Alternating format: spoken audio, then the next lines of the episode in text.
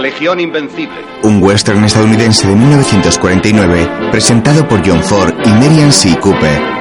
Protagonizado por John Wayne, Joan Drew, John Agar, Ben Johnson y Harry Carey Jr.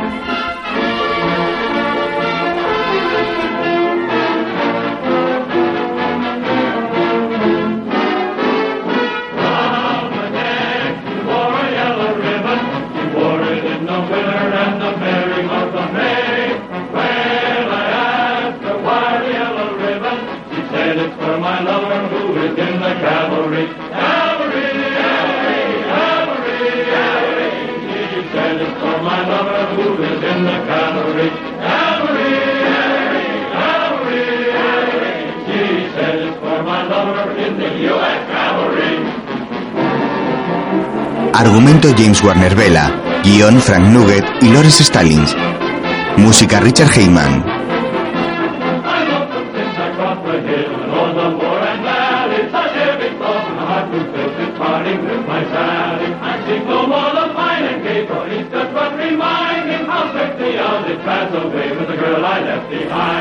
Producida por Argosy Pictures Corporation y distribuida por RKO Radio Pictures. Dirigida por John Ford.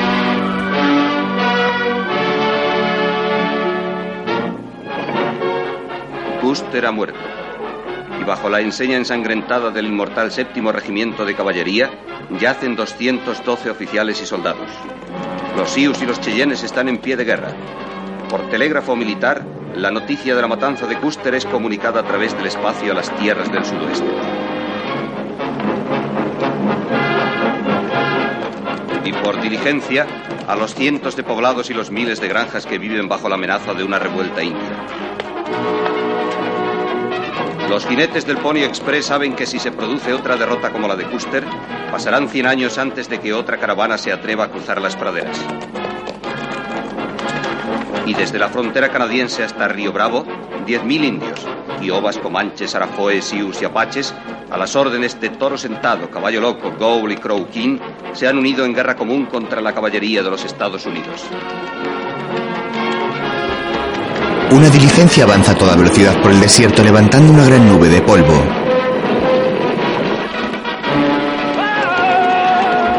En lo alto de una colina aparecen algunos jinetes del séptimo regimiento de caballería. ¡Adelante, Dos de los militares se adelantan al resto y galopan tras la diligencia que va sin conductor. Los hombres arrean a sus caballos para conseguir alcanzarla.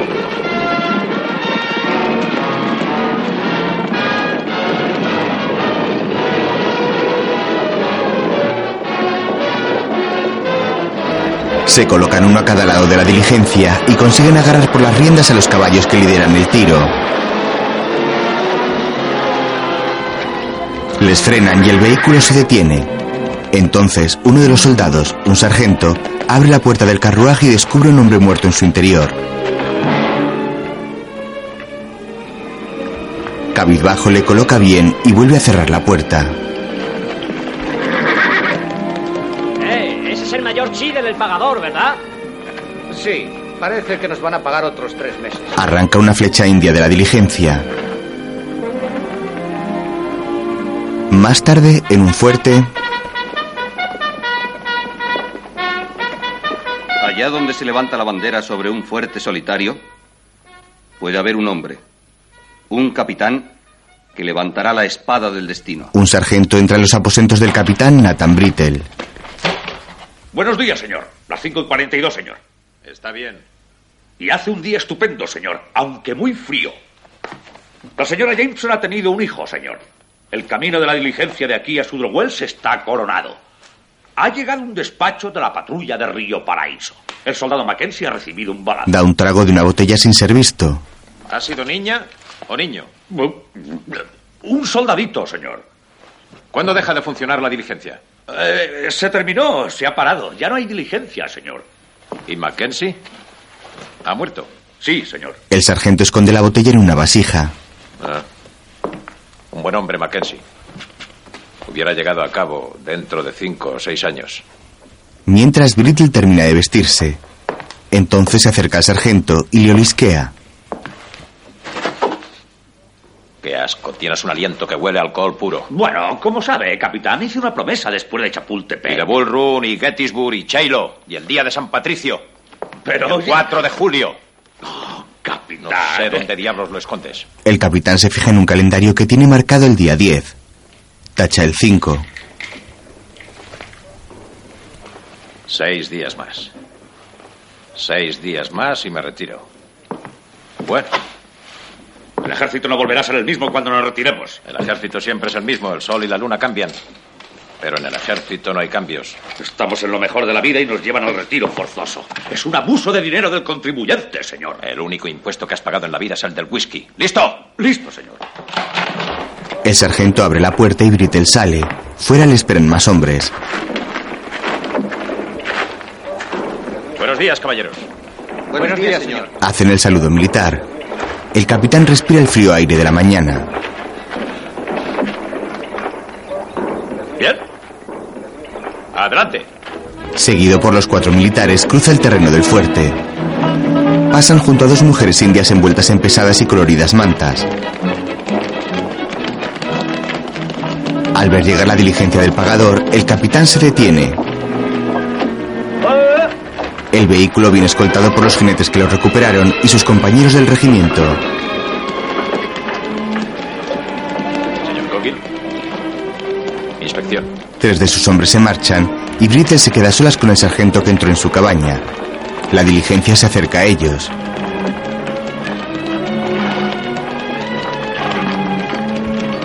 Otros soldados presencian la escena desde la herrería. Son Tairi y la patrulla de Río Paraíso. Sí. Brittle va hacia el carruaje, ve el cuerpo del pagador en su interior y llama al médico. Doctor. Informe, sargento. Herida de bala, señor. Estaba muerto cuando lo encontré. ¿Dónde? Cerca de Red Butte, señor. Los caballos iban desbocados. No estaba la caja del dinero. Una joven se asoma al balcón de un edificio de madera. Al momento llega una mujer más mayor y la lleva dentro. Otro militar se acerca a Brittle. ¿Chiden? El capitán asiente. ¿Qué opina de la herida, doctor? Necesito una hora mayor. Llévenle al hospital. El médico se marcha seguido por la diligencia. Tyree, el sargento que controla flechas, se la enseña a sus superiores y el mayor la toma. Examinan las plumas de la saeta.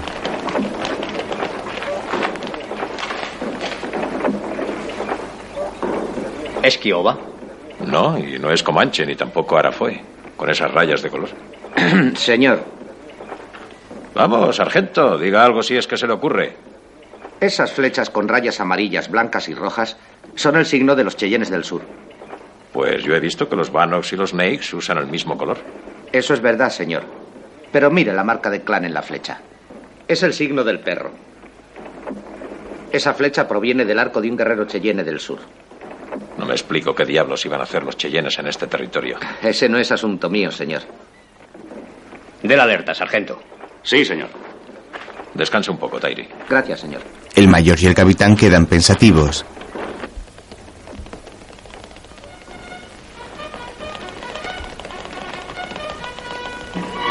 Más tarde, la mujer del balcón se dirige hacia la puerta en una caraísa acompañada de uno de los militares.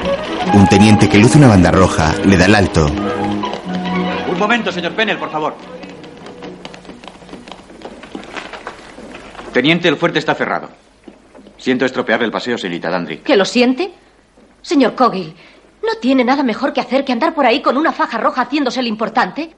Si no quiere cumplir las órdenes, señorita Dandrick, puede protestar al mayor Alisar. Mejor por escrito. ¿Por duplicado o triplicado? Vamos, Flynn, no seas aguafiestas. Pues eso, exactamente. Porque no quise ir con usted de excursión el domingo, ahora molesta al señor Pennell. Sigue, Ross, o lo haré yo misma. Si toca esas riendas, la meto en el calabozo. No se atreverá. ¿Alguien quiere detenerla, señorita Dandridge? El teniente Cogil, señor. De pronto ha decidido que puede darme órdenes. Estaba cumpliendo órdenes. Póngase firme, señor Cogill. Puede continuar, señorita Dandridge. No quiero causarle problemas, capitán. Eh, Estoy segura de que el señor Cogil es un buen soldado. Eh, Conozco a su padre, el general Cogil, y conozco a su hermana. Pero el teniente Cogil se ha empeñado en que el teniente Pennell no tiene categoría para salir conmigo. Si me permite, señor. Póngase firme, señor Pennell. ¿Desea, señorita Dandridge, ampliar sus reclamaciones? ¿Reclamaciones? Oh, capitán Brittle, yo no tengo quejas. Me encanta Fuerte Stark y me encanta toda la caballería. Muchas gracias, señorita. Sí, gracias. Señor Coggill, borre esa sonrisa de su cara. Tiene usted la palabra. He negado al señor Penn el permiso para salir del fuerte. ¿Con qué objeto pretendía salir del fuerte, señor Pennell? Para ir de excursión. ¿De excursión? ¿De excursión, señorita Dandridge? ¿A dónde? ¿A San Luis? No, señor, solo a las cataratas del Niágara. Lo. No se disculpe, Pennell. Es un signo de debilidad. Señor Coggill, no veo en absoluto ninguna razón para que el señor Pennell no pueda ir de excursión. Brittle se aparta. A la orden, señor. La señorita Dandridge le saca la lengua a Coggill. Gracias, capitán Brittle. Señorita Dandridge, el señor Coggill ha hecho muy bien en negarle a usted permiso para salir del fuerte en las presentes circunstancias. ¿Puede acompañarla a su alojamiento? La baja de la calesa. Y usted, si gusta, puede hacer esa excursión, señor Pennell. Se la lleva. Paso al teniente Pennell, sargento. ¡Paso al teniente Pennell! Coggill coge un dulce de la cesta que llevaban. ¿A dónde habías pensado ir exactamente, Ross? Yo te lo diré, al del Mónico de Nueva York dentro de unos dos meses, llevando a Olivia al brazo y sin vestir este uniforme azul. Pennell se marcha furioso. Al atardecer, uno de los soldados toca la corneta y un mensajero llega al galope.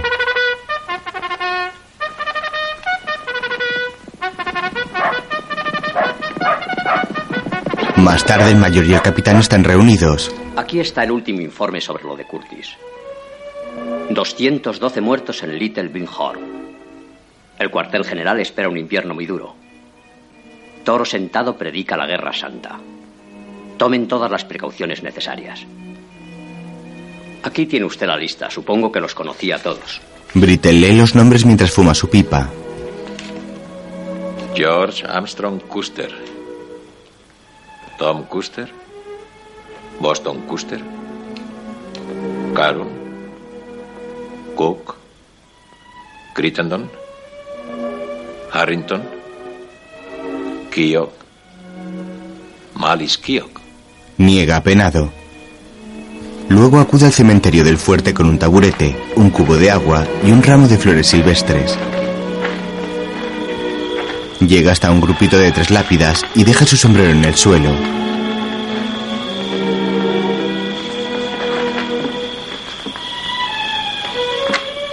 Se arrodilla frente a ellas. Son las tumbas de su mujer y sus dos hijas. Se sienta en el taburete y riega las plantas que rodean las sepulturas.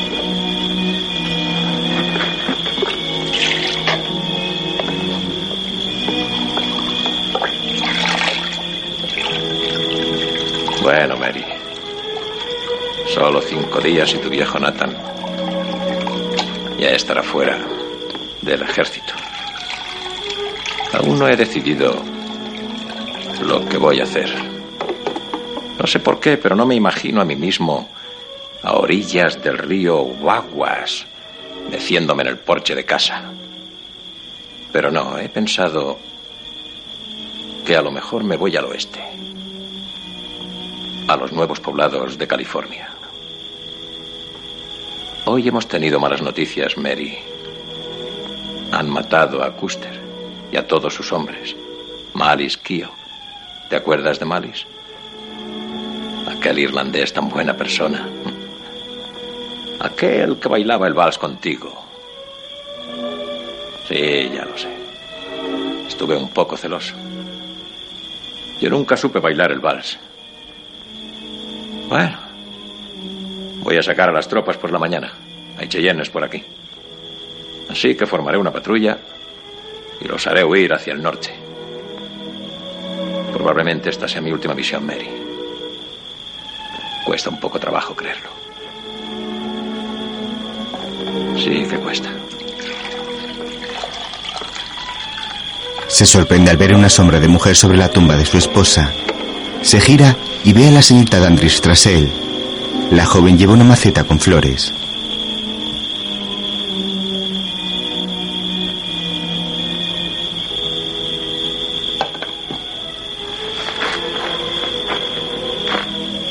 Espera no molestarle, capitán. Pero le he visto venir aquí junto a su familia. Y le he traído esto. Le da la maceta. Ah. Se lo agradezco mucho, de veras. Se llama ciclamen. Es una palabra griega. Significa orejas de conejo. Mi esposa las llamaba flecha ardiente. Era muy aficionada a la jardinería. Siento haberme portado de un modo tan idiota esta mañana en la puerta. Puso usted en ridículo a un par de jóvenes tenientes. Eso no va contra las ordenanzas militares. ¿Estoy perdonada? Perdonada. Gracias. Buenas noches, capitán. Buenas noches. Gracias. La joven mira al militar con compasión y se marcha.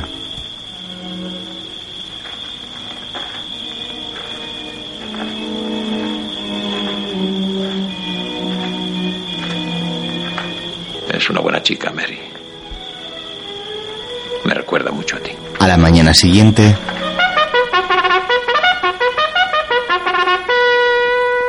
el sargento llega a la cabaña de Brittle. Es la hora, señor. Mira disimuladamente hacia la vasija donde esconde la botella y echa un tronco en la caldera de hierro. Bueno, camarada. La última patrulla. Sí, la última de muchas, señor. Cinco más. Tres más. Cinco más. Tres más. Cinco más. ¿No sabes contar? Digo que faltan tres semanas para mi retiro, señor. Ah, bueno. Días, semanas. ¿Qué más da? ¿Es que te vas a quedar ahí toda la mañana? La perdone, capitán. No te disculpes. Es una debilidad. He dicho... ¿Listo? Listo, señor. Salen. Buenos días, señor. Buenos días. ¿Bauer? Otra vez de Rhys, ¿eh? Sí, señor. Buenos días, muchachos. Buenos días. Buenos días. Brittle se queda extrañado al ver que una carreta se une a la expedición.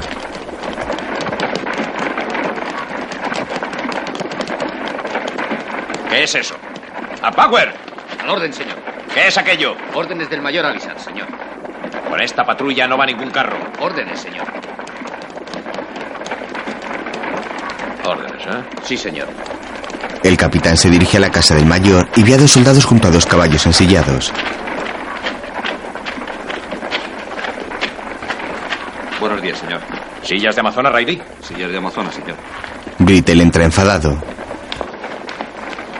Sillas de Amazonas. Mayor Alisar, ¿puedo saber qué diablo significa? Espere, sí, ya lo sé. El carro. Sí, el carro. El carro lleno de cosas de mujeres. No puedo poner a disposición de las señoras un carro y la patrulla. Especialmente esta. Nathan, mi esposa y su sobrina van a ir con usted. Irán con las tropas hasta Sudro Wells y allí tomarán la diligencia para el este. Es una orden, capitán. Quiero protestar contra esa orden. Lo esperaba de usted. Póngalo por escrito. Lo haré. Se sienta frente a un escritorio. Nathan, no he podido dormir en toda la noche. No puedo retener aquí a la señorita Danvers. No es un soldado. Desde luego que no. ¿Café? Sí. Hay un grupo de guerreros cheyennes recorriendo el territorio. Yo creo que todas las mujeres... ¿Cuántas R's tiene territorio? Dos. Mientras el sargento pasa revista a los soldados de la patrulla.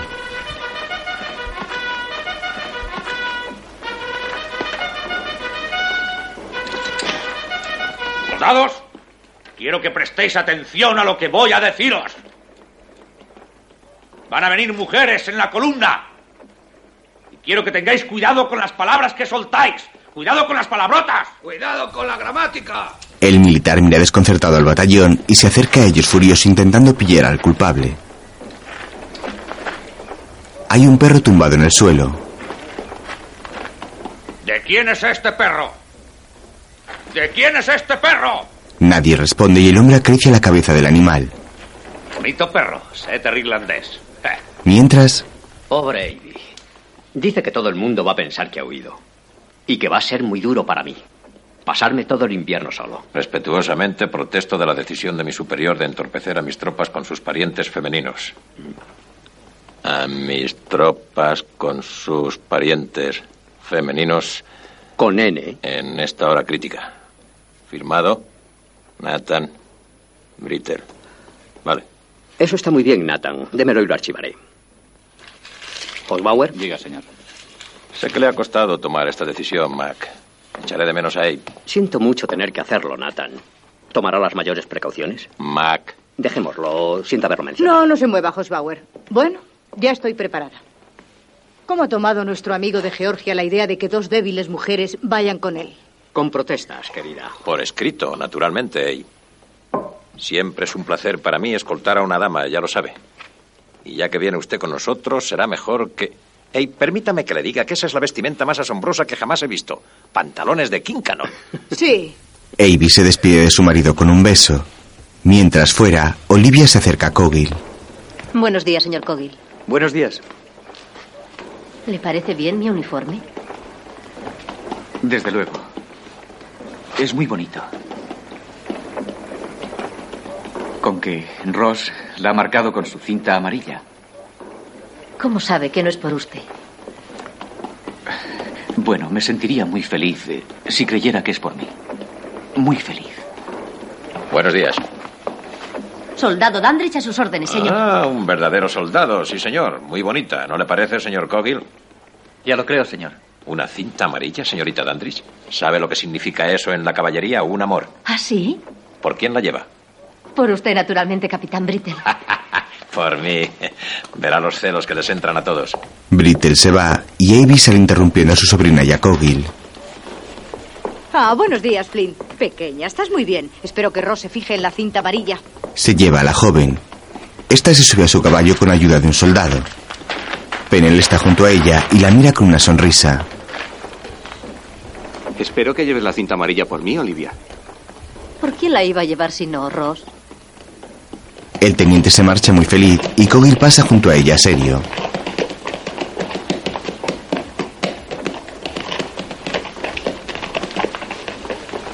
Luego, el mayor encabeza la patrulla seguido de cuatro jinetes con banderas.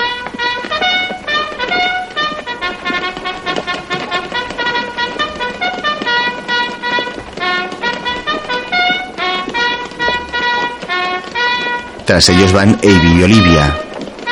Los soldados que se quedan en el fuerte se cuadran ante ellos. Finalmente Brittle se dirige a sus hombres. En columna de a dos. ¡En marcha!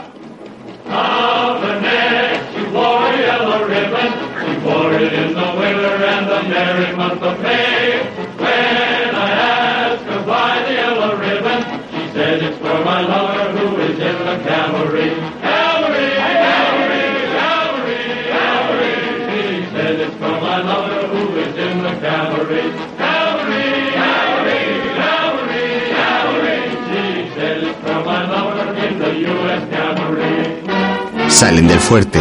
El mayor se despide de ellos en la puerta y Brittle se pone al frente de la patrulla seguido por el sargento y las dos mujeres. El regimiento va tras ellos.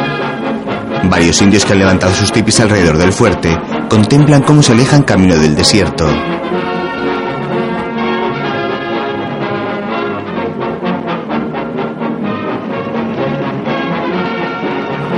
De la cantina del fuerte sale Carl Reinders, un hombre con bigote y ceño fruncido que se sube a un carromato junto a un joven y otro caballero.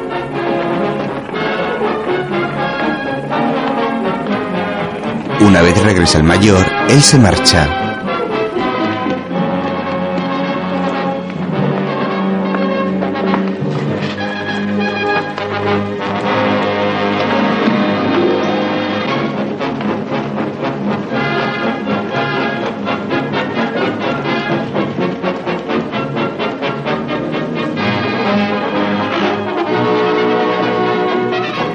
Más tarde la patrulla avanza por el desierto. Un jinete se acerca a ellos. Es Tairi.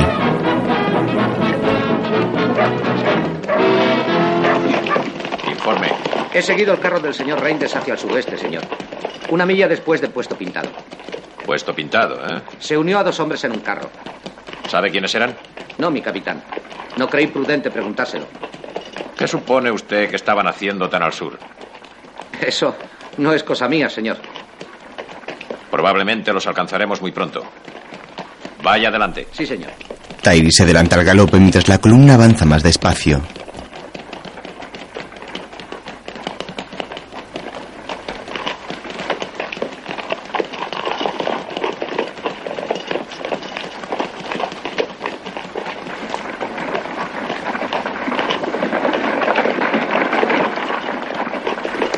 Atraviesan una llanura desértica con numerosos arbustos de pequeño tamaño.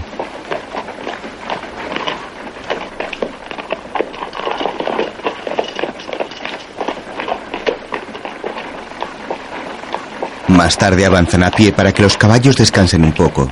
Sargento, Diga, señor. por aquel desfiladero. Tairi obedece, monta en su caballo y se adelanta para explorar. Brittle mastica algo de tabaco sin dejar de caminar y le da el resto a uno de los soldados para que lo guarde. Olivia y Cogil caminan uno junto al otro.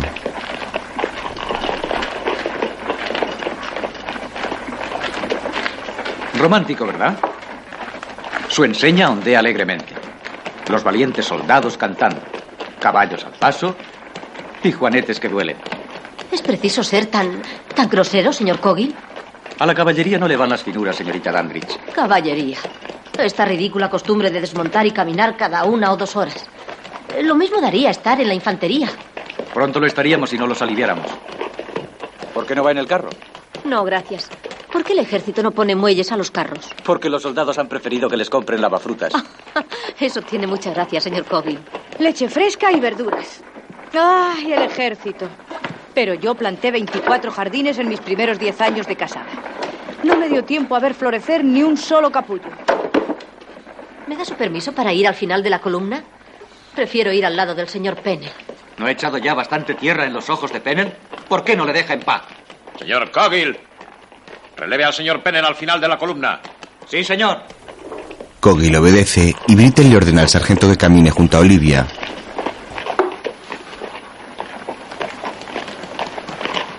¿Le está divirtiendo el paseo? Ah, sí, sí. Mucho.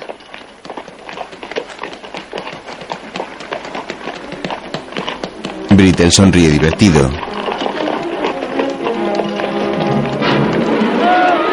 Al poco, Tyree regresa haciendo señas. Brittle y el corneta galopan hacia él seguidos de uno de los perros del batallón. El explorador les muestra una polvareda que se acerca.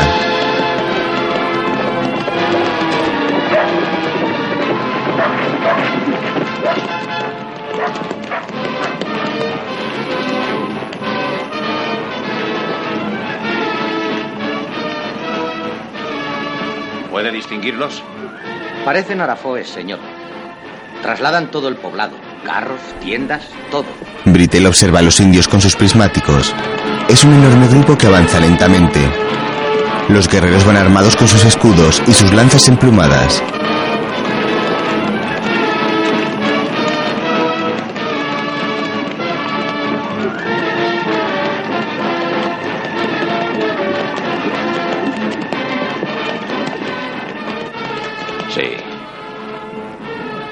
Sé de dónde sacaría usted el cerebro, sargento, pero ese par de ojos se lo ha dado Dios.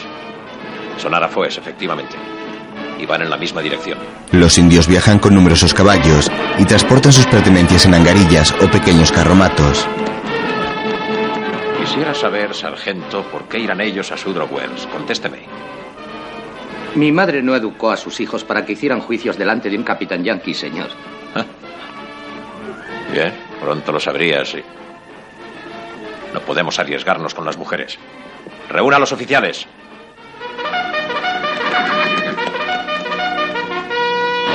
Tras el toque de corneta, Cogil y Pennell se acercan al galope acompañados de Olivia. Todos observan la columna de indios.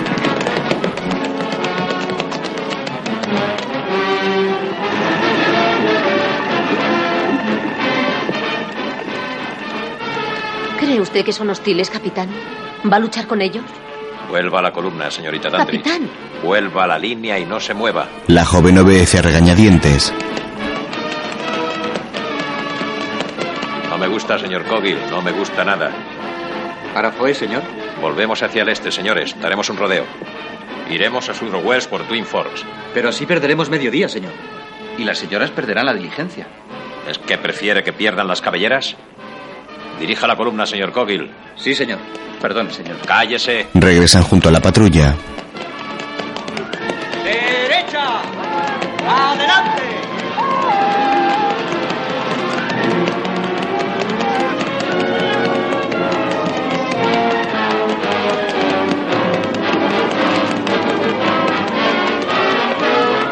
Más tarde la comitiva sigue su camino y Pennell se acerca a Cogil.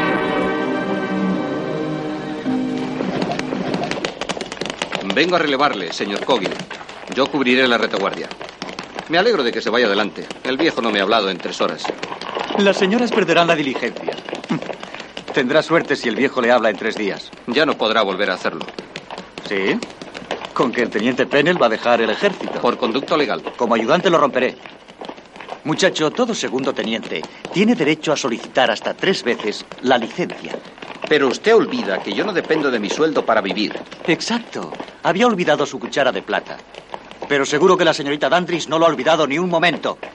¿Le importaría quitarse su guerrera, señor Cogil? Yo le guardo la suya, teniente Pennell. Cogil se dirige al principio de la caravana y se sitúa junto a Olivia.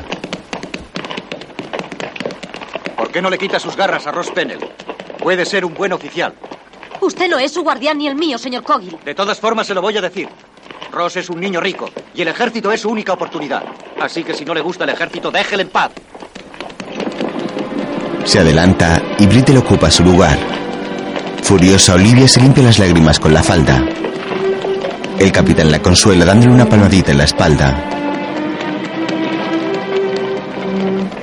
Luego la patrulla se encuentra con una enorme manada de búfalos que avanza lentamente por la inmensa llanura.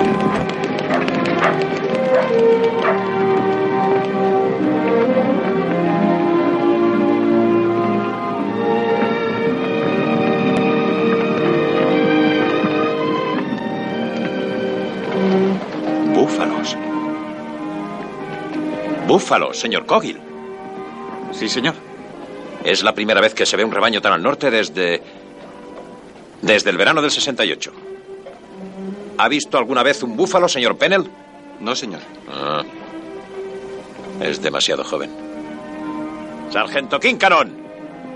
Acompaña a las señoras por delante. El sargento se acerca con Olivia y Avy. Contemplan junto a los oficiales cómo avanza la manada de búfalos.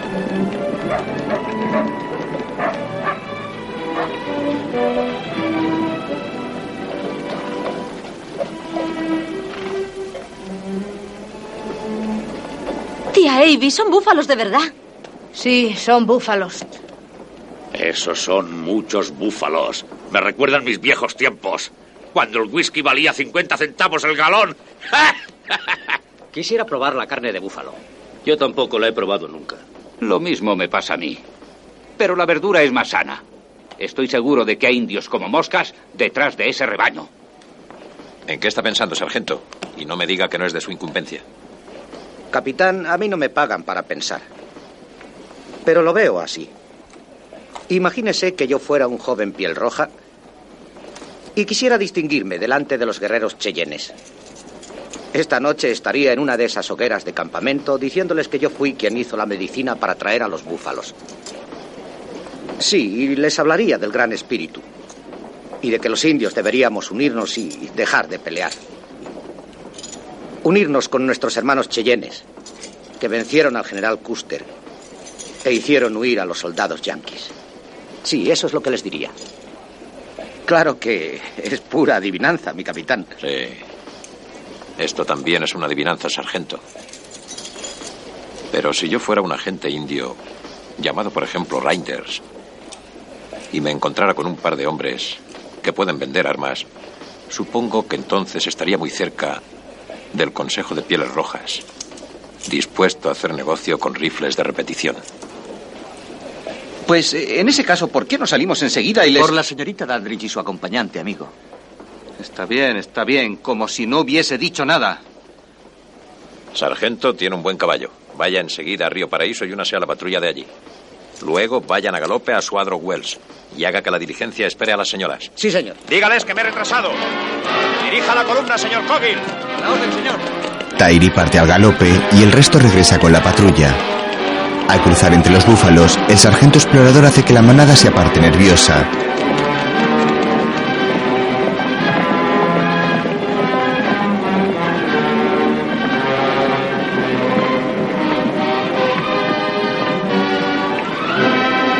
Más tarde, el regimiento continúa su camino. Se detienen al escuchar tiros en la lejanía.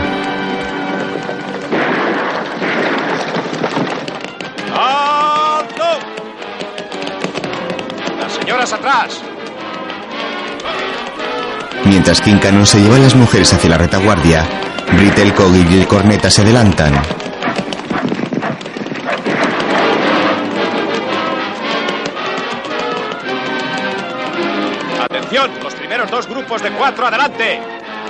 Dirija la columna, señor Coggill.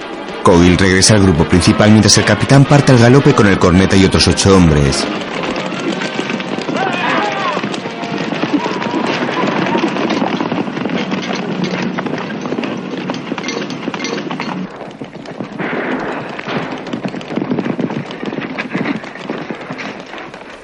Brittle da el alto y los soldados se apostan tras una loma.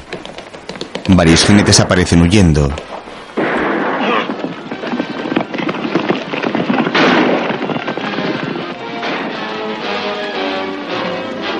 Es la patrulla de Quain. Es la patrulla de Quain. No disparen. Los jinetes se acercan.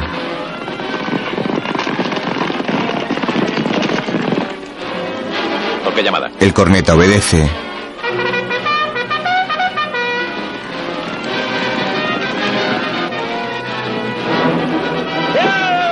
Al escucharles, los de Queen cabalgan hacia ellos.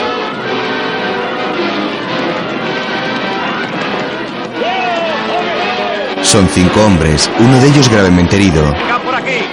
Llegan y el herido cae del caballo. Al momento aparecen varios indios tras la loma.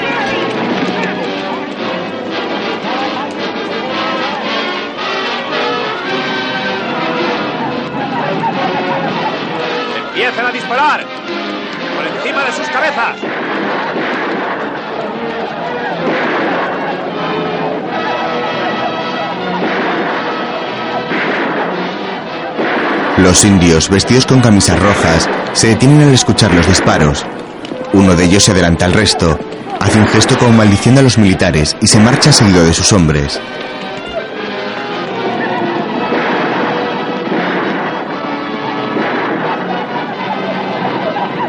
Mientras los soldados atienden al herido, Brittle desmonta y se acerca.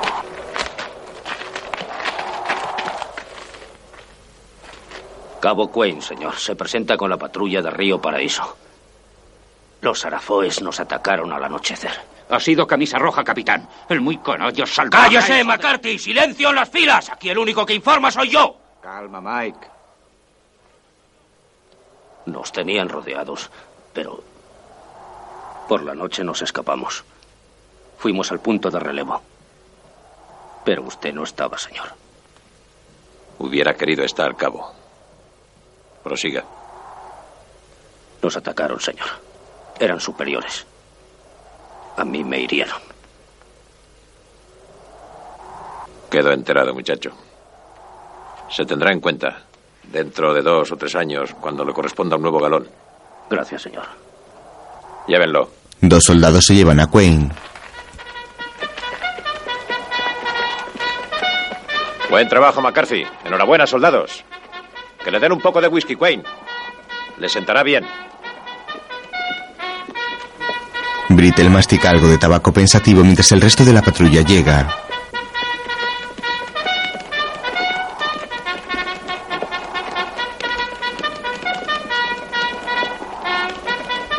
Más tarde, Tyree avanza al galope por los riscos.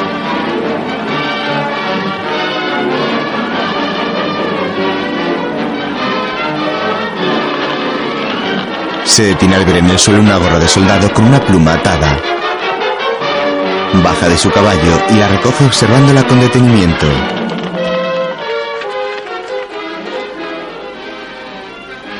Son cheyennes. Los mismos que mataron a los soldados del general Custer. De pronto un grupo de indios con camisas rojas aparece por detrás de una loma al galope. Tyree sube a su caballo de un salto y huye a toda velocidad. Los indios le persiguen enarbolando sus lanzas.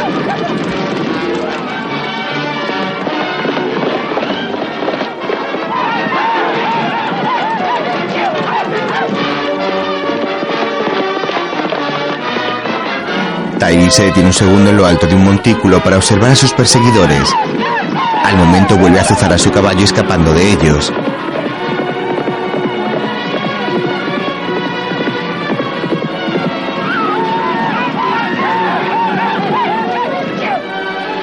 Rodea una formación rocosa que se eleva en medio de la llanura. Sin embargo, los indios salen a su encuentro por el otro lado. El sargento da la vuelta y vuelve a galopar desesperado.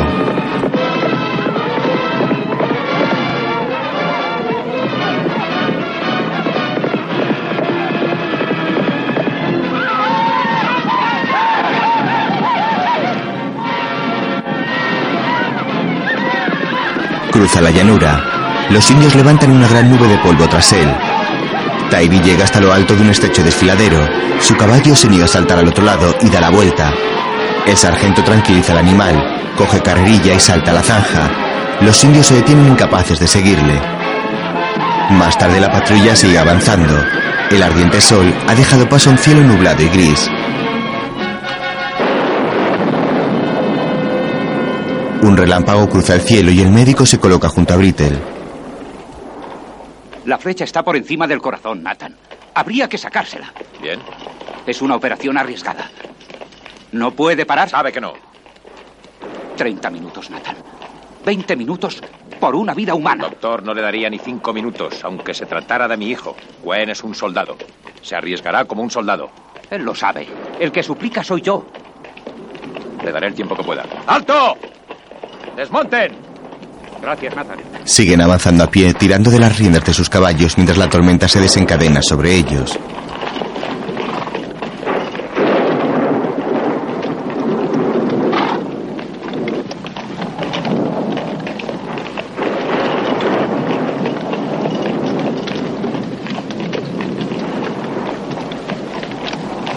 Olivia camina junto a Cogil con aire cansado.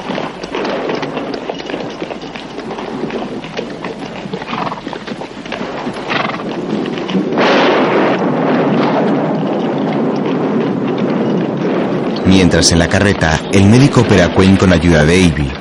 Intentan sacarle la punta de flecha del pecho.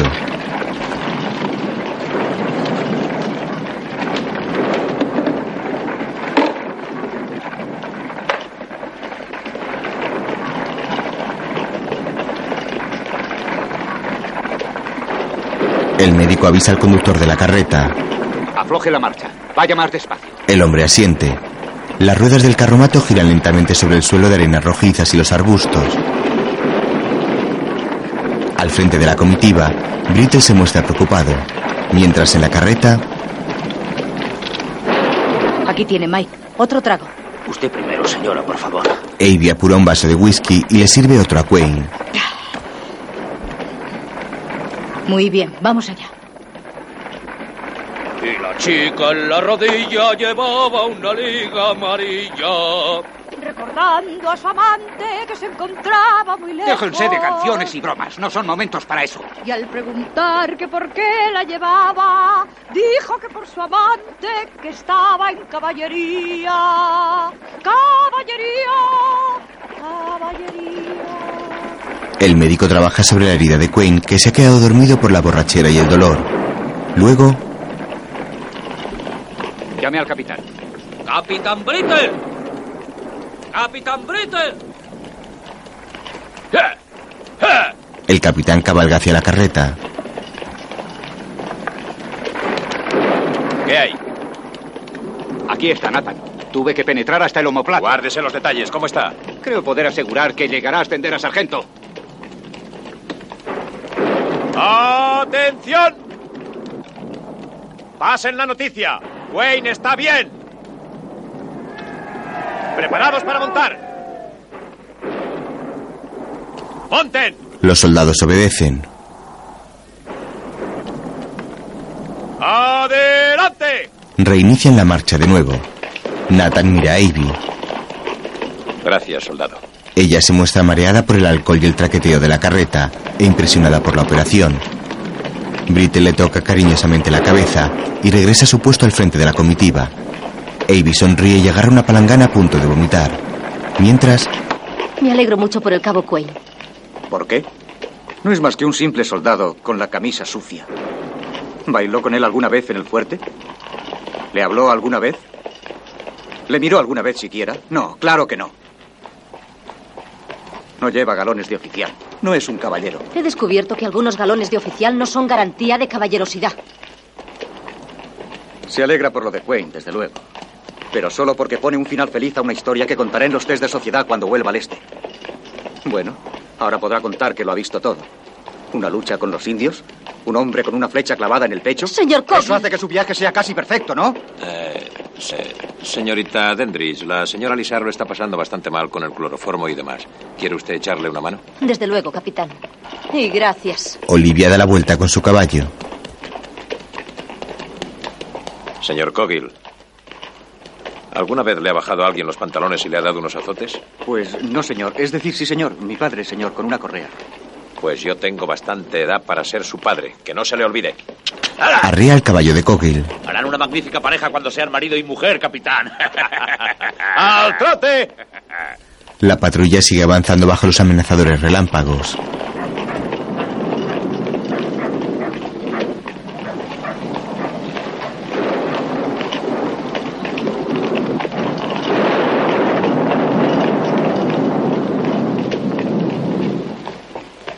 Más adelante el tiempo mejora y la comitiva sigue su camino.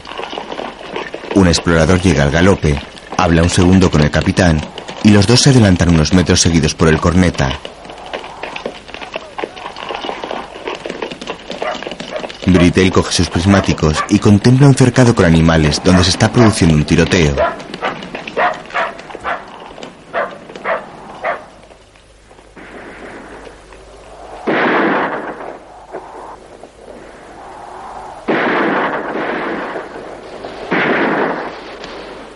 ¡Las mujeres atrás!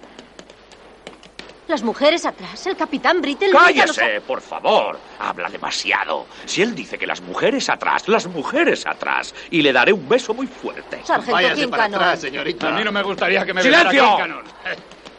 Los dos primeros grupos adelante. ¡Al galope! ¡Al galope! Olivia va hacia la retaguardia King Cannon encabeza el grupo de ocho jinetes que cabalgan hacia el cercado junto a Brittle, el explorador y el corneta. Hacen huir a un grupo de indios.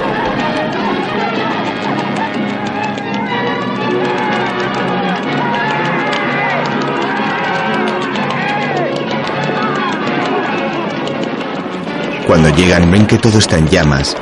Al momento el capitán se reúne con Tairi, que estaba refugiado en el cercado.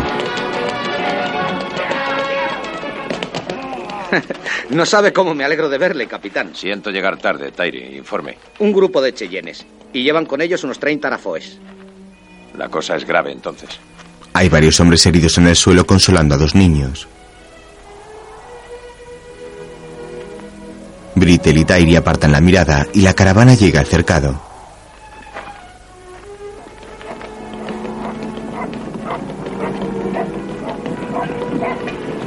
Los dos hombres se acercan a una manta y Nathan levanta una esquina. El matrimonio sudro. Brittle se quita el sombrero con respeto y vuelve a cubrir los cadáveres.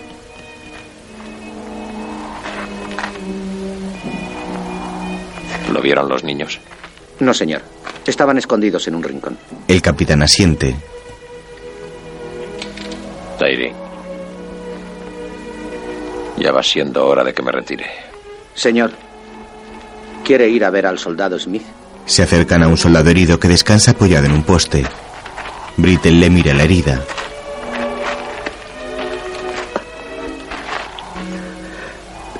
No se preocupe por mí, capitán. Espero que perdone mi presunción. Quisiera elogiar a los muchachos por cómo han llevado esta acción, según la mejor tradición de la caballería.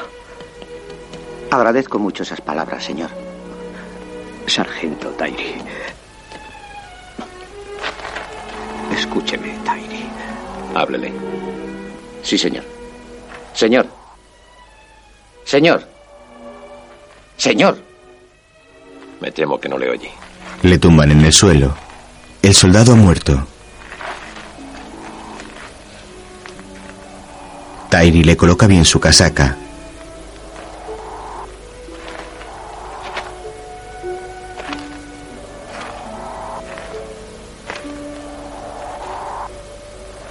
Mientras, Abby y el doctor llegan corriendo. La mujer se dirige a los niños. Hola. Hola, Palmer. Hola, Karisu. ¿Os acordáis de mí? Yo era la señora soldado. ¿Os acordáis que vinisteis a verme al fuerte y tuvimos una fiesta estupenda? ¿Os acordáis? Ocúpese de sus hombres, señor Cogil. Sí, señor. Señor Pennell. Señor. Formen. No necesita decirlo, capitán. Sé que yo tengo la culpa de todo esto. Porque quise ver el oeste. Y porque no he sido lo suficiente militar para soportar todo. Sigue sin ser militar, señorita. Si no sabría que no debe disculparse, es signo de debilidad. Esta era su última misión y yo soy la culpable. El único responsable es el hombre que tiene el mando. Yo soy culpable. Misión fracasada. Se acerca a una carreta carbonizada y le da una patada a una rueda. El vehículo cae hecho pedazos. Señorita Dandridge, hemos perdido la diligencia. Se aleja mientras ella le contempla. Más tarde, Avi termina de bordar una bandera confederada.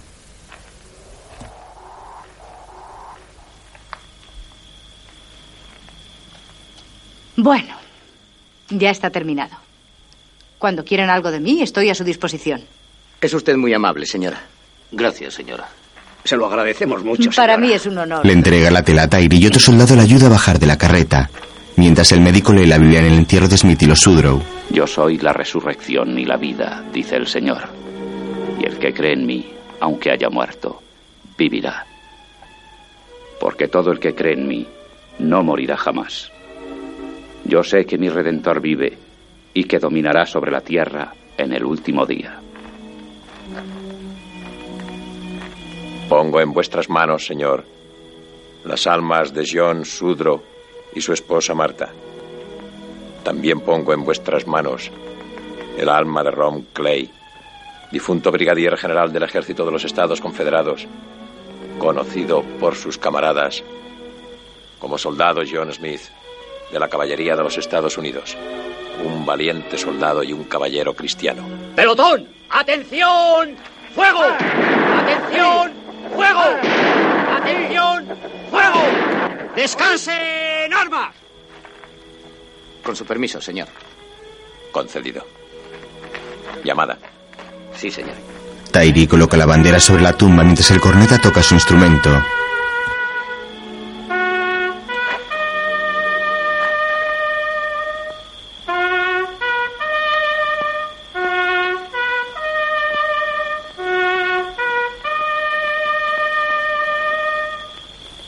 Mientras Olivia camina junto al cercado y Coggy le sale al paso. Yo no iría más adelante si fuera usted. Ha llegado al punto extremo. Probablemente hay cien indios ahí fuera, vigilando sus movimientos.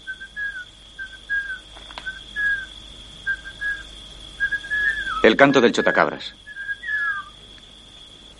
Vamos, Olivia, volvamos. Puedo volver sola. Olivia, Cogil se quita el sombrero y se echa hacia atrás el capote que lleva su casaca.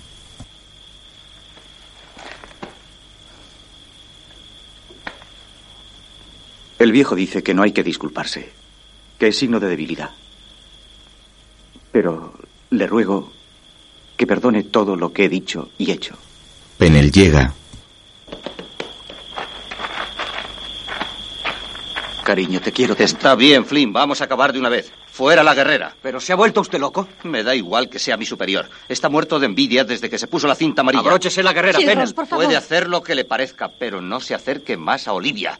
Está bien, amigo, como quiera. Vámonos al corral. No, Ross, esto no Estoy es. de acuerdo. Brittle aparece.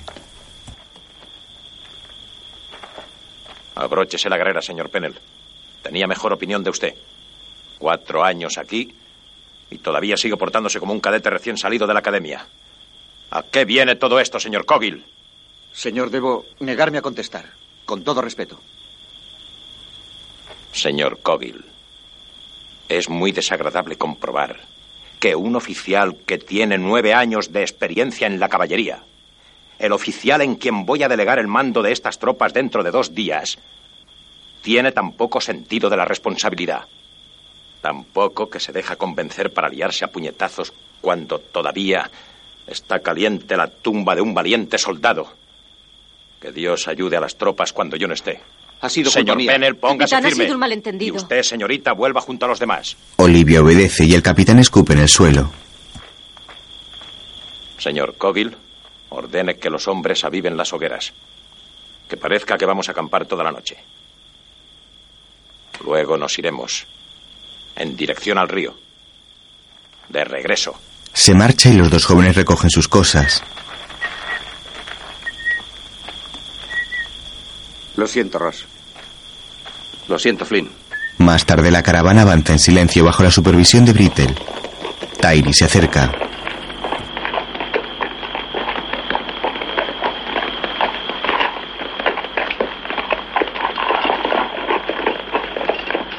He visto al señor Reinders allá abajo.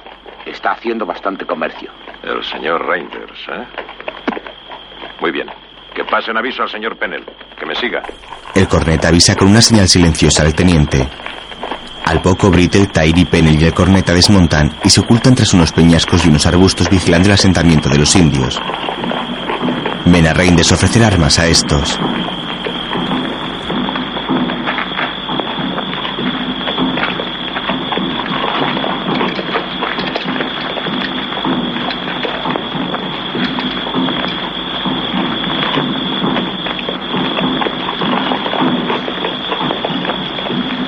Reinders. Agente indio. Huachiga, Lila Shesha. Huashisha. Dice que 50 dólares es demasiado. Demasiado, ¿eh? Di a ese nieto de un ladrón de caballos que sé que tiene el dinero de la caja del pagador. Dile que sé quién mató al mayor Chipley. Dile que son 50 dólares o no hay rifles. Dakota Ila Mincha. Huayu Escolaro. Dakota Isoacha. Dakota Fisa. El jefe indio atraviesa a Reinders con una flecha furioso. El resto persigue a los hombres del traidor y también les dan muerte. Entonces comienzan a sacar cajones llenos de armas de las carretas. Los indios se apresuran a cogerlas. Arrojan a Reinders aún vivo encima de una hoguera.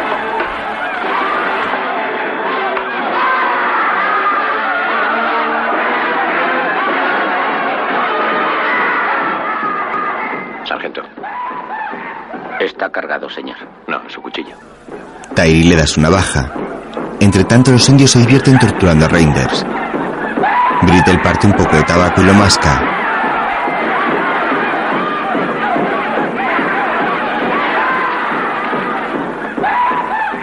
Les ofrece a los demás. ¿Quiere masticar un poco de tabaco? No, señor. Ni mastico tabaco ni juego a las cartas.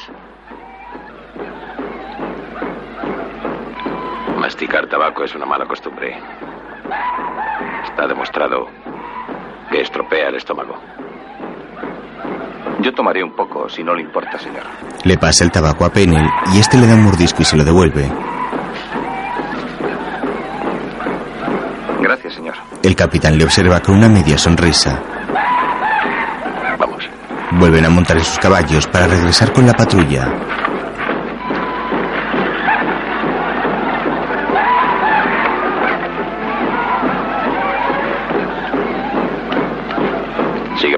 Retirarse, señor Pennell? No, señor. Se alejan en silencio.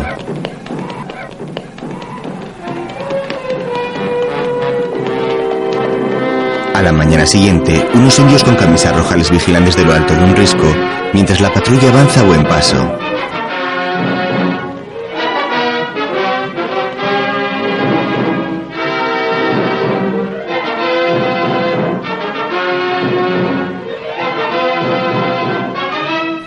Otros indios que adornan sus cabezas con complicados tocados de plumas están apostados en distintos lugares a lo largo de las formaciones rocosas. Uno de ellos levanta la mano y rápidamente sus compañeros comienzan a mandar señales de humo. Mientras, la patrulla llega a un accidentado terreno.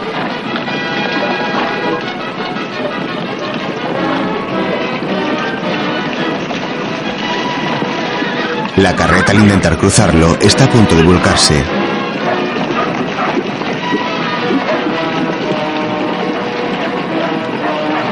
Sin embargo, recupera el equilibrio y sigue avanzando.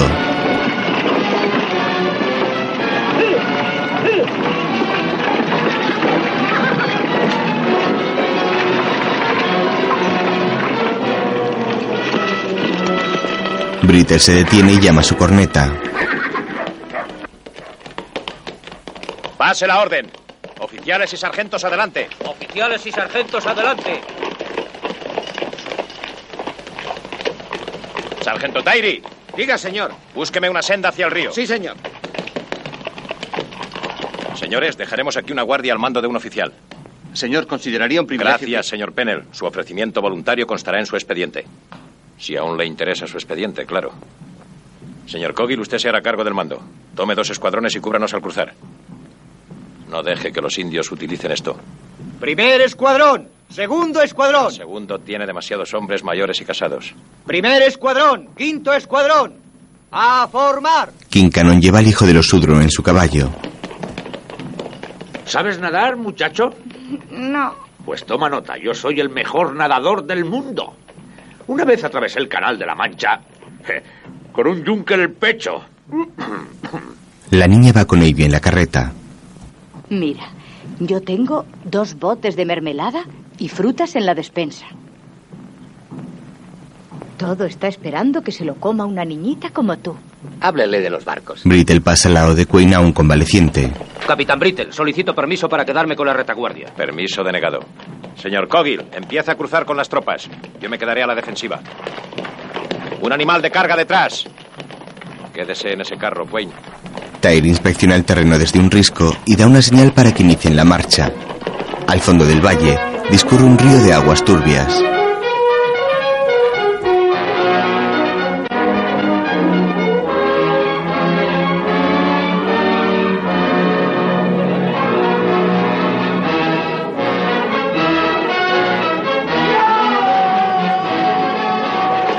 Los soldados y el carro se dirigen directos hacia el risco y toman carrerilla para subirlo.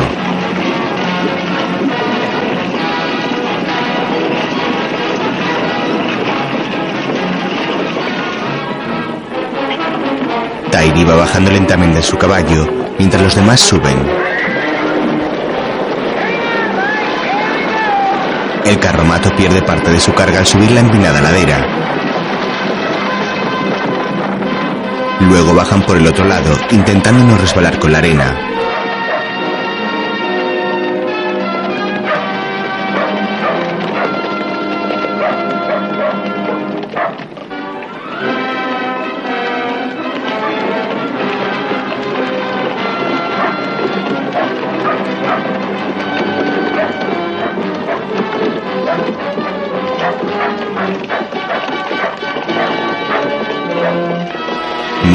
Otro grupo de soldados se dedica a cavar en una loma preparando los puestos donde se colocarán para disparar con sus rifles.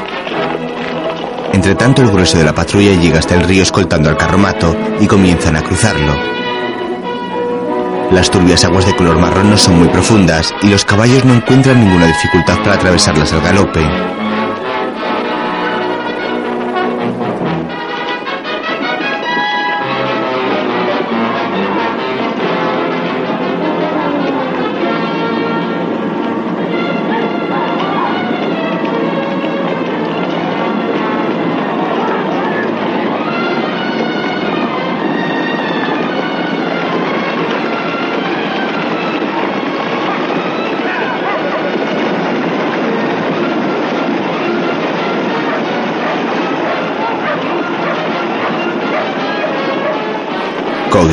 Están junto al corneta.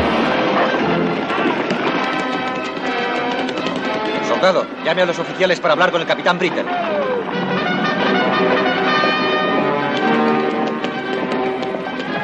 Volveré, muchachos. Volveré, os lo prometo.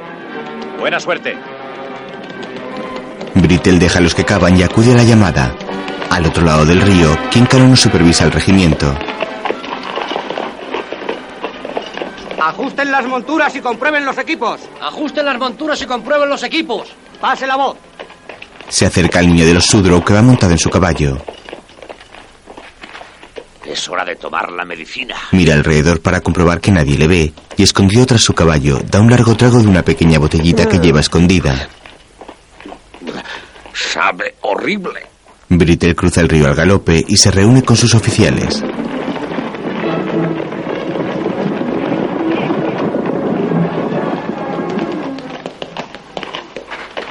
Están divididos en tres grupos, señor Coggin. Pero este es el único cruce que hay en 20 millas. Así que va a tener que darme algún tiempo. Va a tener que darme todo un día. Se lo daremos, señor. Confío en usted, Flynn. Flynn. Ha tardado nueve años en llamarme así, señor. Ha valido la pena esperar. Le sacaremos de aquí, hijo. Tenga paciencia. Le sacaremos de aquí mañana a mediodía. ¿Preparados para montar?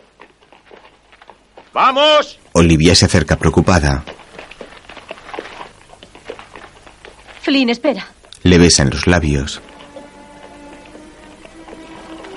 Ande, dese prisa y bésela, hombre, que no tenemos todo el día. Coggin la besa apasionadamente y sube a su caballo. Entonces cruza el río para ponerse al mando de los que se quedan.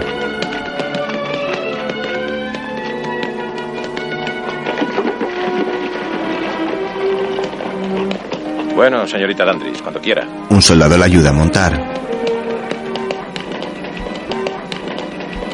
Caballo. Está junto a ella. Lo siento, pero así están las cosas, Ross.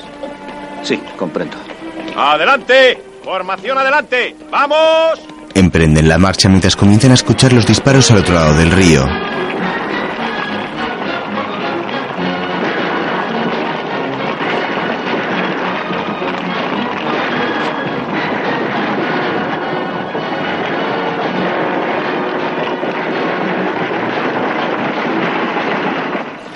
Tiempo después, regresan al fuerte con aire derrotado. Cruzan la puerta de entrada cansados y sucios del polvo del camino.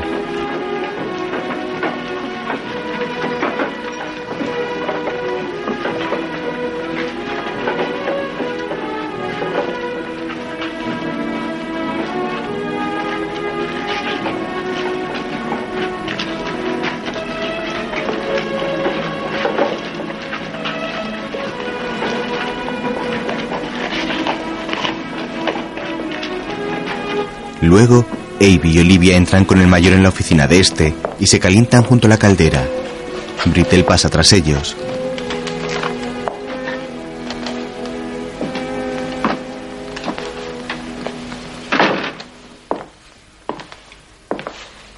Es mi deber informar. Misión fracasada. No sea absurdo, Nathan Brittles. Es culpa nuestra. Usted ha hecho todo lo que ha podido. Sabe usted muy bien que nunca me ha gustado la adulación, Navy. Y tampoco me gusta ahora. Fracasé con Sundro. Fracasé en impedir que Reinters vendiera los rifles a los indios. He fracasado con todo. Salgo del ejército como fracasado. Se está atormentando solo. Maldita sea, Mac. ¿Es que no se lo han dicho? Dejé a Flynn Coggill con dos escuadrones en Paraíso. Una buena maniobra militar, Nathan. Con su permiso, señor, quisiera que las tropas descansaran tres horas y volver a marchar. Sacaré a Coggill de donde está antes de mañana a mediodía. No, Nathan. La tropa no saldrá hasta el amanecer. ¿Qué? Es preciso que salgan de aquí antes de medianoche. De acuerdo, si usted las condujera. El joven Pennell necesitará toda la luz del día. ¿Pennell? ¿Ese infeliz imberbe? ¿Usted cree que va a fondear un río ante un ejército de indios armados con Winchesters? ¿Olvida que usted se retira mañana del ejército, capitán? No necesito más que mañana, Mac. Sabe que he sido soldado durante 40 años. No puedo dejar a Coggill frente a esos diablos. No es una misión de un día, Nathan. Estarán allí todo el invierno. Muy bien, entonces iré voluntario como paisano, como intérprete, de lo que sea. Yo creí que le tenía afecto a Coggill. Que le tenía afecto. Cada vez que Coggill daba una orden, los hombres se volvían y le miraban a usted, preguntándose si la orden estaba bien dada. ¿Quiere destrozar al muchacho? Sí, Mac, pero... En cuanto a Pennell, tiene que aprender a cruzar un río bajo el fuego, igual que nosotros. Coggill tiene que correr sus riesgos, igual que usted y yo, Nathan. Para eso nos pagan. Sí. Creo que tiene razón, Mac. Creo que tiene razón. Con su permiso, señor, abandonaré el fuerte mañana. Permiso concedido, capitán. ¿A dónde piensa ir, Nathan? Oh, supongo que al oeste, Abbey, California, colonias nuevas. Los soldados, señorita Dandridge. Algún día llegará a saber que no les gusta retirarse. Habiendo sido capitán una vez, cuando todo el mundo cuenta contigo, cuando tus oficiales confían en ti, y de repente agradezco hasta que me pidan que le ponga una herradura a un caballo. Nathan sale del despacho. Por lo que más quieras, Avi, no empieces a gimotear ahora. En cuanto a ti, Olivia. Yo no estoy llorando. La joven se apoya en el quicio de la puerta. Siento ganas de vitorearle. A la mañana siguiente, King Cannon entra en la cabaña de Brittle. Este se ha quedado dormido con las fotos de su mujer y sus hijas entre las manos. Es la hora, señor. Y un día penoso para el ejército.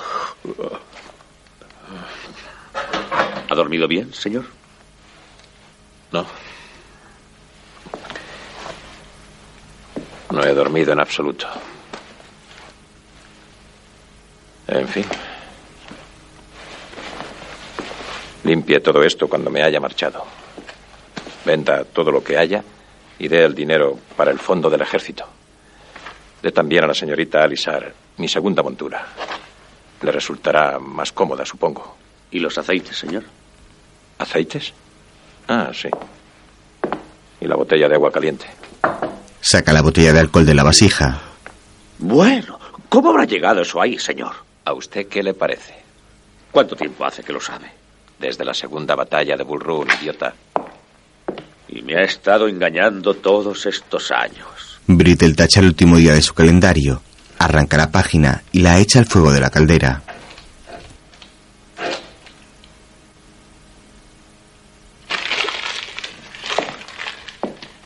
Bueno, ya está. Yo creo que mi retiro nos da ocasión de echar un trago, ¿no le parece? Sírvase, sargento. No, no me produciría ningún placer, señor. Pero, si es una orden, a su salud. King Cannon da un trago de la botella. Nathan saca un traje y un bombín. a mí solo me quedan 15 días para ponerme un traje como ese. es el único que he tenido en mi vida. Iba descalzo y solo llevaba unos pantalones vaqueros cuando salí de la granja de mi padre para unirme al ejército. Y ahora, sargento. Por cierto, que no he tomado alcohol desde aquel día. Pero en estos momentos siento intenciones de brindar por su retiro. Oh, no, no, señor. Yo le haré los honores. Gracias. El capitán entra en su habitación.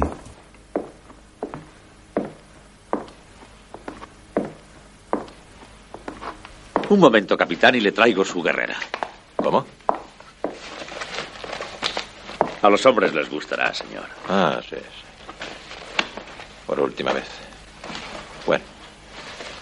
Pasaré revistas solo a las tropas esta mañana, sargento. Eh, pruébese por mí eh, esas ropas, a ver qué tal le sientan. ¿Esto? Sí, hombre. Ande, pruébeselas. Brittle sale sonriendo divertido mientras el sargento mira el traje y el sombrero con extrañeza. Frente a su cabaña, el capitán descubre sorprendido a todo el regimiento esperando la información. El hombre se abrocha su guerrera y sube a su caballo.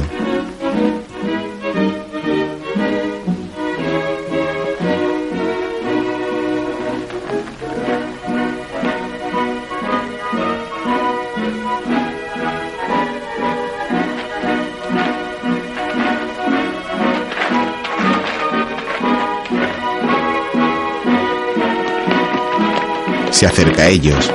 El médico y el herrero contemplan la escena con tristeza desde el taller. El capitán pasa revista a la tropa y se sitúa frente a Penel. El batallón C presente, señor. Gracias, teniente. Amigos, yo no saldré con ustedes. Y no estaré aquí cuando regresen. Ojalá pudiera. Pero sé que su comportamiento a las órdenes de su nuevo jefe hará que me sienta orgulloso. Siempre me he sentido orgulloso de ustedes. Un momento, capitán. Cabo Conrad, de frente y al centro. Señor, un pequeño recuerdo de la tropa. Todos han contribuido a pagarlo. Hasta el sargento Hosbauer. Le entrega una caja con un reloj de bolsillo. Es de plata maciza, señor. Comprado en Kansas City. Tiene una inscripción detrás. El capitán se abre la guerrera y saca sus gafas de un bolsillo para leer la inscripción.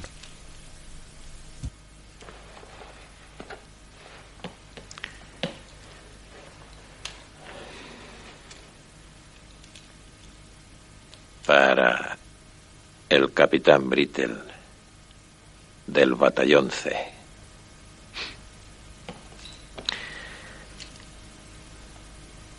Por si nos olvidamos. El capitán vuelve a guardar sus gafas.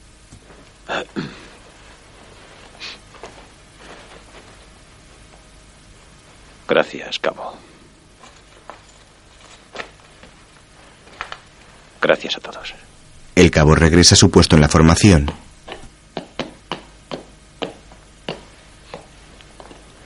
Llévese a sus hombres, señor Pennell, y proceda a cumplir su misión. Buena suerte a todos. Brittle, visiblemente emocionado, se retira. Amy también se marcha para que no la vean llorar. Y Olivia le da un pañuelo al mayor para que se limpie las lágrimas. Entonces, Pennell y el batallón salen del fuerte camino del lugar donde dejaron a Cogir. Nathan ata su caballo a un poste delante de su cabaña y contempla cómo se alejan cantando.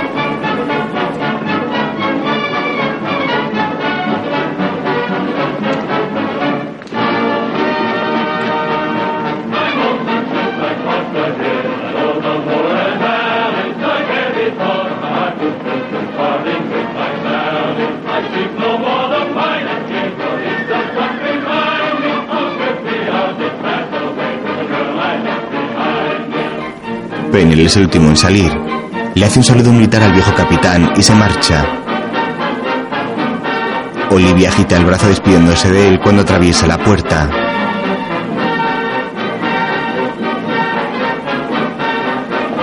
El mayor le devuelve el pañuelo a su sobrina para que se suene ahora a ella.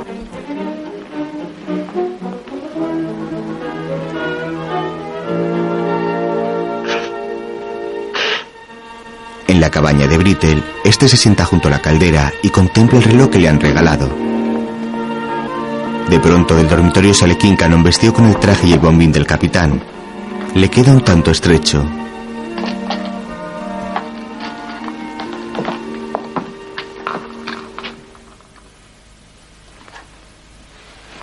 A ver, póngase de lado. Es perfecto. Como hecho a medida, Kincanon. Tiene usted que ir al sastre y encargar otro igual, así cuando se licencie. Tenga. Tome un par de copas mientras espera. Le da unas monedas.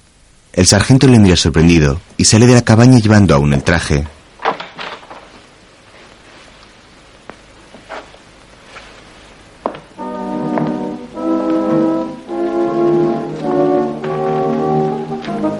Kincanon atraviesa la plaza del fuerte y se cruza con algunos soldados que le miran extrañados por su aspecto.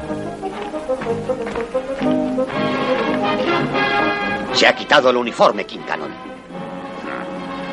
¿Ah, sí? ¿De veras? Sí. Llevo el uniforme que me corresponde. El uniforme de un caballero retirado. Entra en la cantina. Osbauer. Osbauer. A la orden. El sargento Kincanon va incorrectamente vestido estando de servicio. Y ha bebido alcohol. Métale en el calabozo. ¿Yo solo, señor? ¿Le tiene miedo? Le buscaré ayuda. ¡Wagner! ¡Echa una mano a Hosbauer! El herrero agarra su mazo. Vamos, Fritz. En la cantina, ¡Hola, amigo! ¡Hola! Dame una botella de whisky.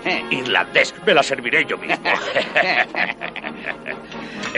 Cuando me lo haya bebido todo, me echas de aquí. Hop. Quiero que me ayudéis a arrestar a Kincanon. Encantado de meter a ese grandullón en la cárcel. Hodgebauer entra en la cantina acompañado de cinco hombres más, mientras Brittle sonríe divertido.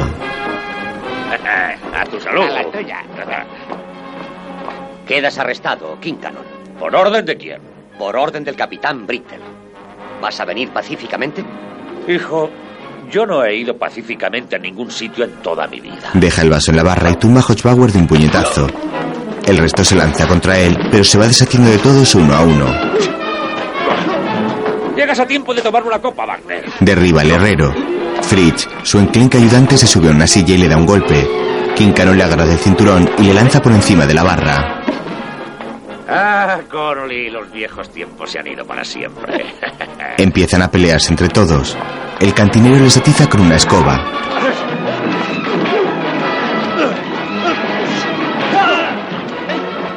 Connolly, ¿te has enterado de la vuelta de los búfalos? ¿Búfalos? Sí, a manadas. Quincano golpea a uno de los soldados mandándole al otro lado de la estancia. Amigos, nada de cosas desagradables. Un brindis primero. Luego al calabozo, si podéis. Todos se acercan y Connolly les sirve unas copas. Yo invito, yo pago todo.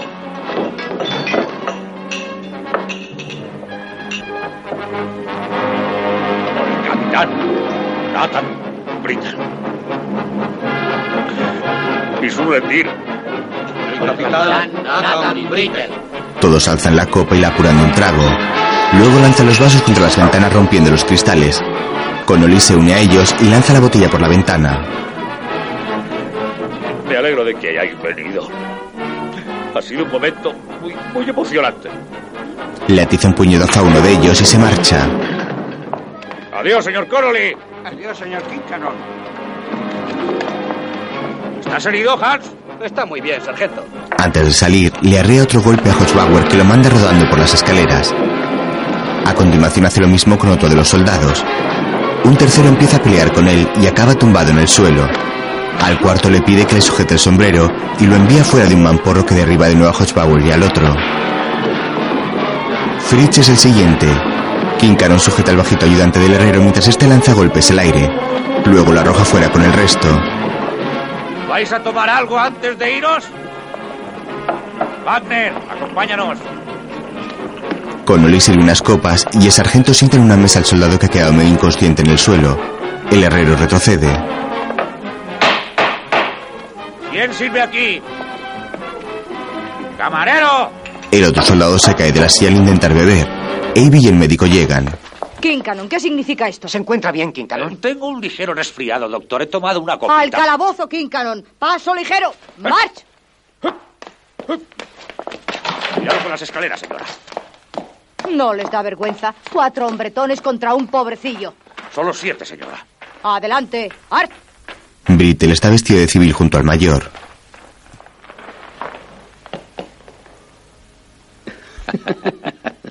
De acuerdo, Nathan, ya le entiendo.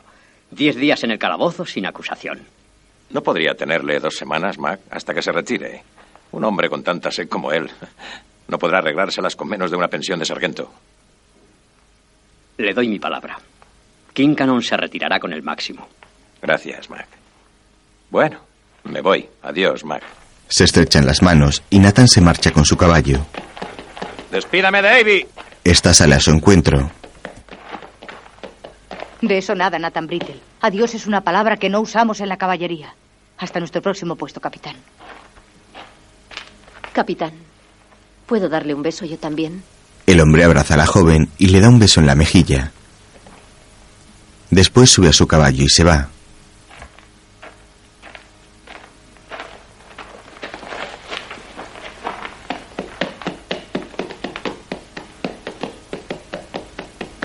Adiós, Doc.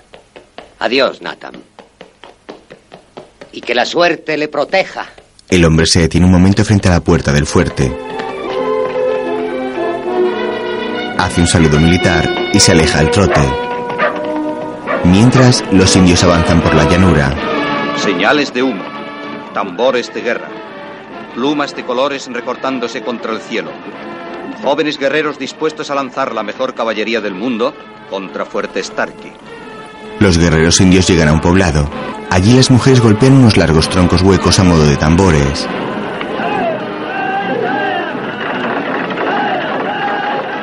Poblado Kiowa, el ritmo de los tambores resuena en los latidos del corazón de los guerreros.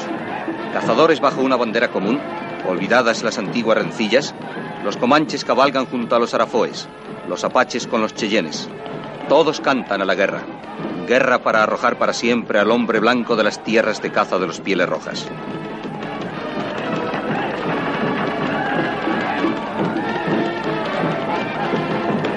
Solo el anciano está silencioso, porque hasta caballo andante ha sido ganado junto a las hogueras del Gran Consejo. Al rato Brittle llega al campamento de los soldados. El capitán Brittle, señor.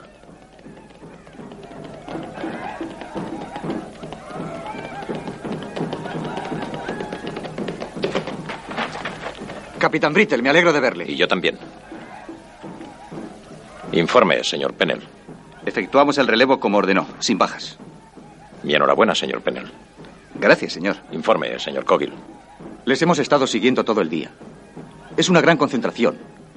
Arafoes, Kiobas, Comanches y todos los guerreros cheyennes. 800 o 900. Se están disponiendo para atacar. Tenemos que tomar la iniciativa. Me alegra de que el mayor le haya enviado, señor. No me ha enviado. No estoy de servicio.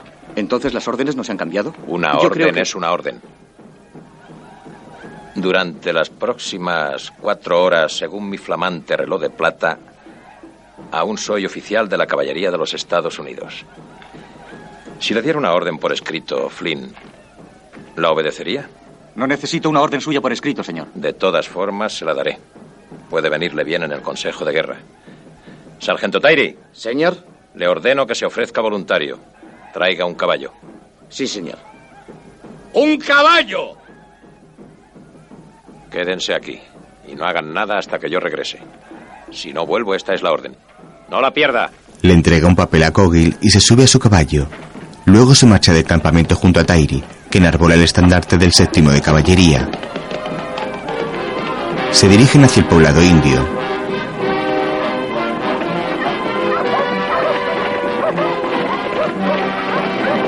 Varios guerreros salen a recibirles. Brittle entra en el asentamiento con uno de sus brazos levantados en señal de paz.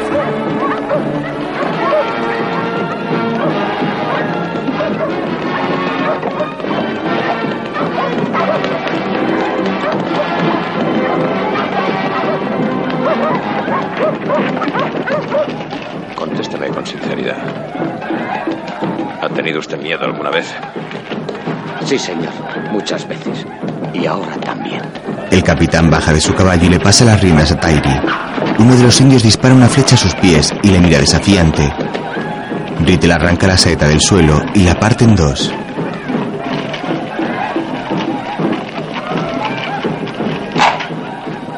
La observa y escupe sobre ella.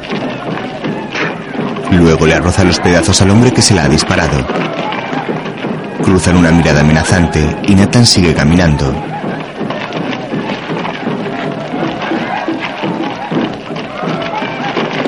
Mira a su alrededor preocupado.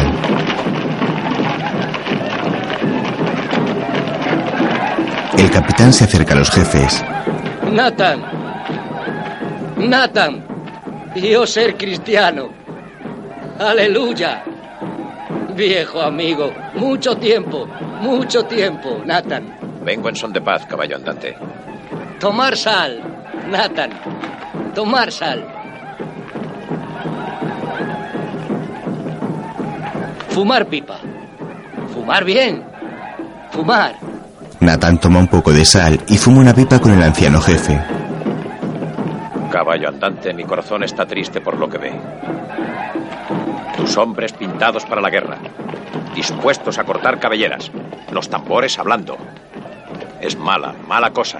Es mala cosa, Nathan. Muchos morir. Mis jóvenes. Tus jóvenes. Terrible. Terrible. Tenemos que evitar esta guerra. Los jóvenes. Los jóvenes no me escuchan. Escuchan a viejo hechicero.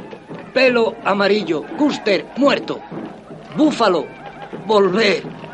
Gran señal. Ya ser tarde, Nathan. Tú venir conmigo.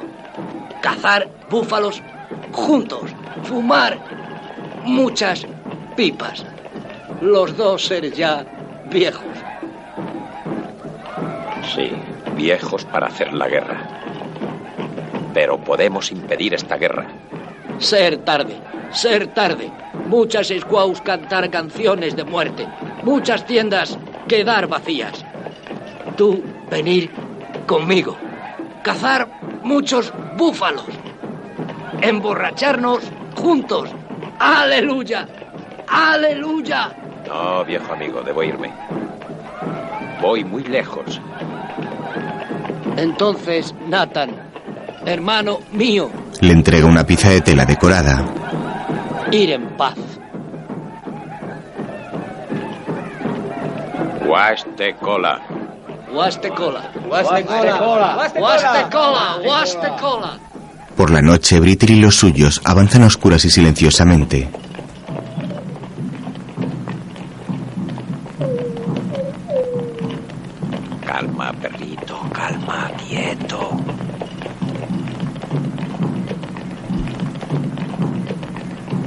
Llegan hasta un montón de piedras al borde del camino.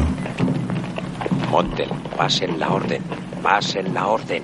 Monte, pasen la orden. Monte, pasen la orden. Monte, pasen la orden. Monte, pasen la orden. Monte, pasen la orden. Se detienen frente al lugar donde descansan los caballos de los indios. Algunos de ellos tienen marcas distintivas de cada tribu. Cuidado, quietos, sin hacer ruido.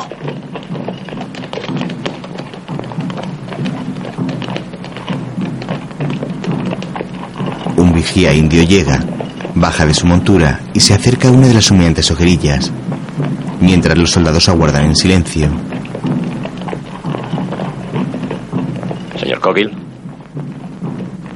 ¿puede usted ver la hora en mi nuevo reloj de plata? Sí, señor. Es medianoche menos 12 minutos. Sí. Señores, trompeta, toque de carga.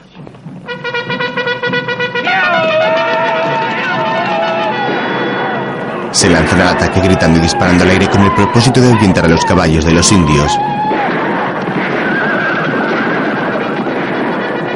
Los animales salen en estampida, atravesando el poblado sin que los vigías puedan hacer nada.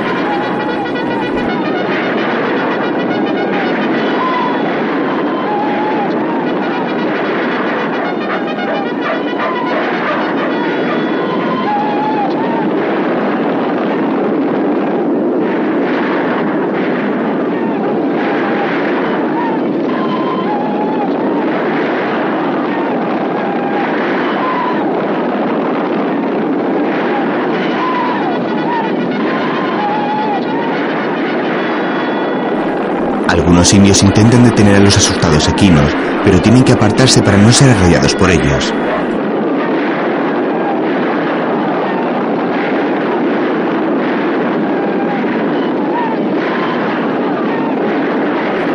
Muchos guerreros salen de sus tipis llevando sus rifles y disparando contra los intrusos.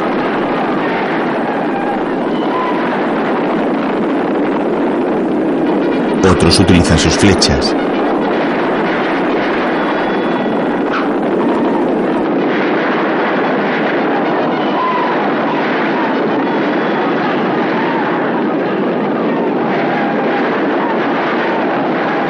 Finalmente los soldados logran huir despojando a los indios de sus monturas e impidiendo así el ataque que tenían planeado. Más tarde, en un lugar más alejado, Toque de llamada. ¿Hay heridos? Ninguna baja, señor. Ah, ninguna baja ni guerra con los indios, ni consejo de guerra. Haga que los soldados sigan a los indios hasta que lleguen a las reservas. Que les sigan a una milla de distancia. Ir caminando les humilla. Y si los vigilamos será más humillante. Brittle mira su reloj de bolsillo. ¿Puede usted ver la hora en mi nuevo reloj de plata? Es medianoche y dos minutos, señor.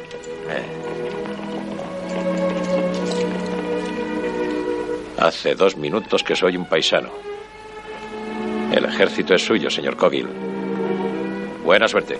Se aleja de allí al galope.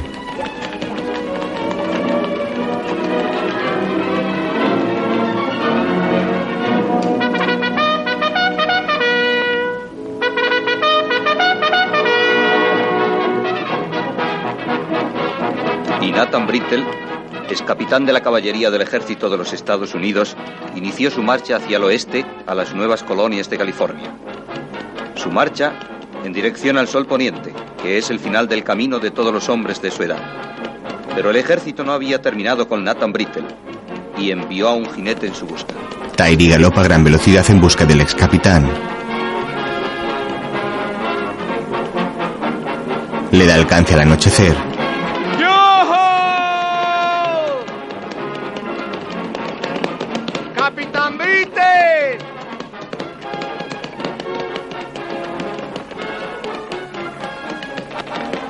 Es para usted, señor. Ah, Para usted, señor. Del Ministerio de la Guerra Yankee. lo sabía. Maldita sea, lo sabía. Cada vez que... ¿Cómo?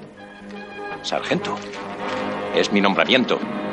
Jefe de Scouts. Y con el grado de coronel.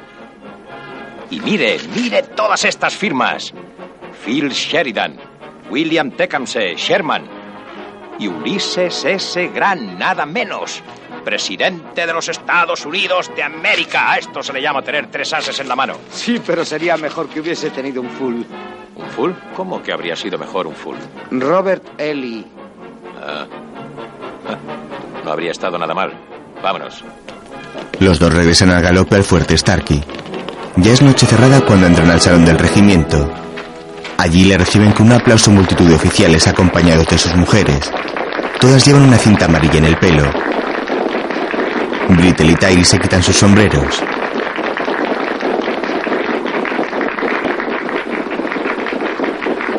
King Cannon con traje de gala se cuadra ante el nuevo coronel.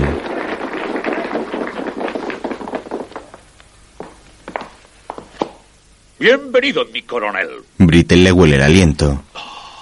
Avi se acerca a ellos. ¿Su brazo, coronel Brittle?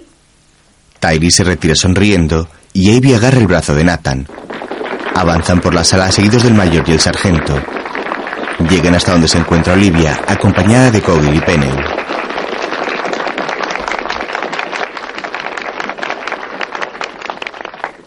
Señor, le sorprenderá saber que la señorita Dandridge y yo Pero, vamos a... hijo, si siempre lo supe. En el puesto todo el mundo lo sabía. Por encima del grado de segundo teniente. ¿Verdad, señor Pennell?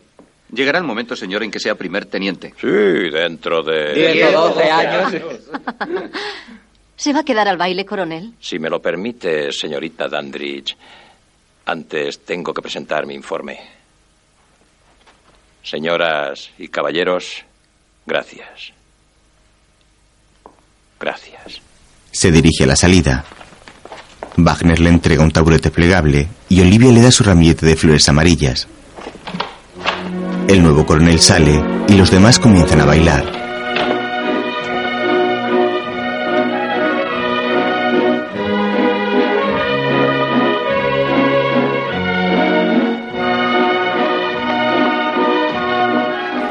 Brittle va hacia el cementerio, se quita el sombrero, coloca el taburete frente a las tumbas de su mujer y sus hijas. Entonces se arrodilla y deposita el ramillete sobre la tierra.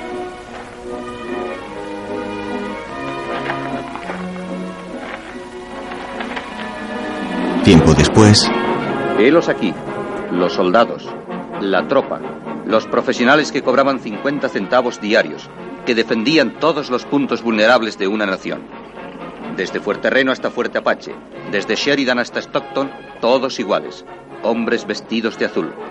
Una página fría dentro de los libros de historia dejaría constancia de su paso, pero allá donde iban y lucharan por lo que lucharan, aquel lugar se convertía en los Estados Unidos. sobre la pantalla aparece sobreimpresionada la palabra fin.